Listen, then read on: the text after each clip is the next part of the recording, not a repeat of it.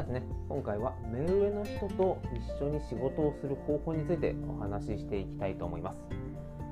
えー、皆さん今お聞きいただいている方憧れの人っていますか？僕はですね結構いました。今はですね一緒にお仕事させていただいてるんですが当時はですねあの自分なんかがこういう話をしていいのかということをすごく悩んでいて全然一歩踏み出すことができなかったんですね。というのもその方とはですねもともとは大学の先輩後輩という関係だったんですがどんどんどんどん新しいことを挑戦する先輩に対して、まあ、自分自身は、まあ、こんなこともできないしとか、まあ、自分にとってはまあできるんですけど、まあ、先輩に比べたら、まあ、これぐらいわけないかなというふうにかなりこうまあもともとネガもネガティブに捉えてしまう方だったのでもう何を考えてもでいつか一緒に仕事したいなと思いながらじゃあそのいつかっていつだっていうこともずっと考えた時に、まあ、一つの法則について知る機会があってから結構ガラッと変わってきました。このチャンネルをお聞きの皆さんはですね、まあ、聞いたこともあるかもしれないんですがリカードの比較有意論。まあ、どんなどんな理論かと言いますと本当にまあシンプルに言えば、まあ、小学校や中学校の時のような、まあ、絶対評価と相対評価に、考え方としては近いかなと。あくまで自分の評価ではなくて相手と自分と比較をしていきましょうというのがめちゃくちゃざっくりとした、えー、説明になります。で、まあ、具体的にじゃあどういうふうに僕は考えてやったかというと例えばまあ、当時自自分に自信がなかった僕は営業が50%、50という、まあ、能力。であとはまあこう細かいこう事務作業ですね、まあ、電話をかけたりとか調べたりとか、まあ、ある意味本当に雑務に関しては、まあ、同じく50にそれに比べて先輩はもちろん優秀な先輩でしたので雑務も僕の50に対して80できます。営業も僕の50に比べて先輩は120あります。もう営業も事務も5050の自分に対して先輩は12080ともう何をやっても上だと。とこうすると当時僕はどういうふうに考えてたかというと営業はもちろん先輩にかなわないし事務他の仕事も先輩にかなわない、まあ、僕がやるぐらいだったら、まあ、先輩がやった方が早くしかも正確にできるしもうそっちの方がいいんじゃないのかなというふうなことをよく考えてました今もですねいろんな方、まあ、特にあの今だと新しく入って間もない新卒の方がこういった考えをする人が非常に多いなと思うんですね、まあ、自分なんかがとか自分よりまる、まるさんの方ができるからというような話は自分、まあ、僕だけの悩みじゃなかったんだなっていうのをもう痛感します。どの会社行っても、まあ、一定数どころかほぼ自分に自信がないという方の方が多いです割合というと7割ぐらいはもういやいや自分なんか謙遜されたりとか、まあ、自分はまだまだできないからというふうにこう自分の低く評価してしまう話って結構多く聞くんですね。ちょっと、ね、話はそれちゃったんですが話戻しますとその中で自分にとって営業が50事務能力が50先輩は営業能力が120事務能力が80ただ人間体は一つですね。できることかける時間おのずと上限はあります。なのでリガードの比較優位論というのは確かに事務でも営業でも能力が負けてるんですがその先輩はどっちの方が能力が高いかっていうと80の事務よりは120の営業ということは先輩は営業にもう100%フルコミッションですね。全能力をその営業にかけることによってしっかり売り上げだったりとか仕事の成果を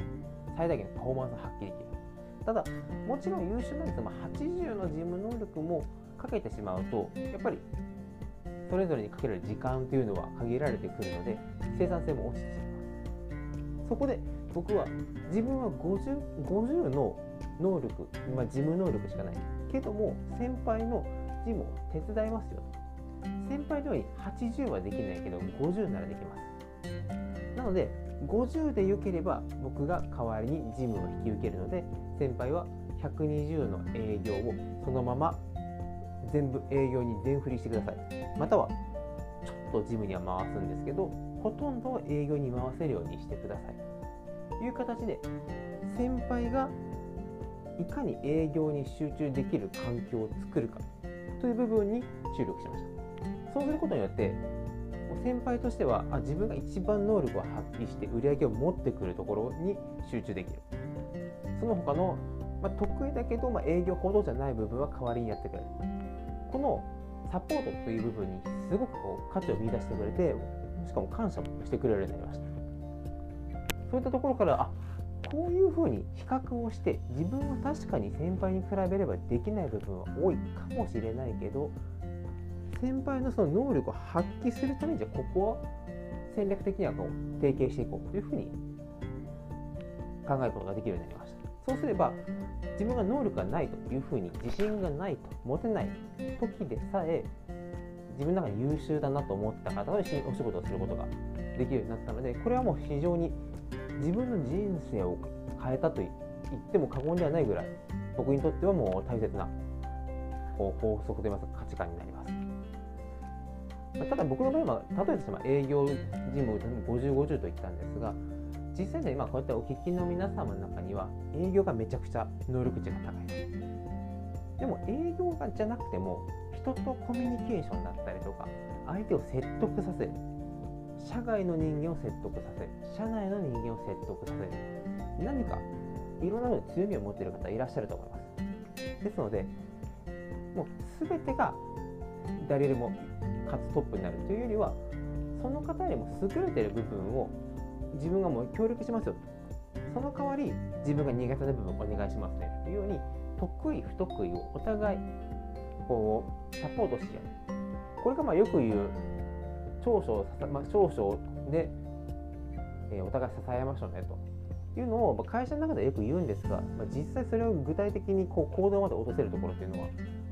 なかなか見てないですね。まあ、これは確かに難しい部分はあると思います。まあ、どうしても営業で外から数字を取ってきたものがまあ強い。営業成績上げたものがもう正義だっていう部分はどうしても営業の世界って強いと思います。まあ、僕自身もそういった中でこう仕事をしてきたので、ただこれからの時代はですね、本当にそれでいいのかという部分もやっぱり強く思います。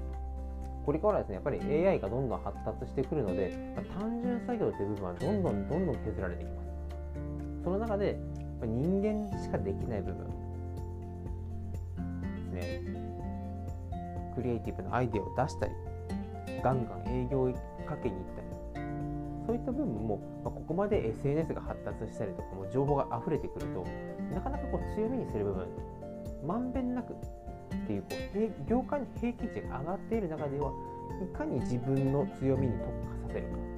そこをどんどんどんどん磨いていくかっていうのもかなり重要になってくると思いますので今自分には何もできない。自分には強みがないんだというふうに思ってる方もいらっしゃるかもしれません。ただそんなことはないんですよ。何か一つこう自分の強みを見つけるそういった方法もあります。次回はですねこのちょっと強みを見つける方法についてお伝えしていければなと思うんですがそれもまずは先にですねこの比較優位論の話をしてもう自分がまだまだだと、まあ、自分に自信が持てなかったとしてもすごい能力の高い方と一緒にお仕事ができますということをお伝えしたいなと思ってこの、えー、配信を行いました。えー、ちょっと今までは違う形でお送りしましたがいかがでしたでしょうか。またですね、えー、次回は先ほどお話ししたように自分の強みの見つけ方についてお話ししていきたいと思いますのでどうぞ楽しみにお待ちください。それではご視聴いただきありがとうございました。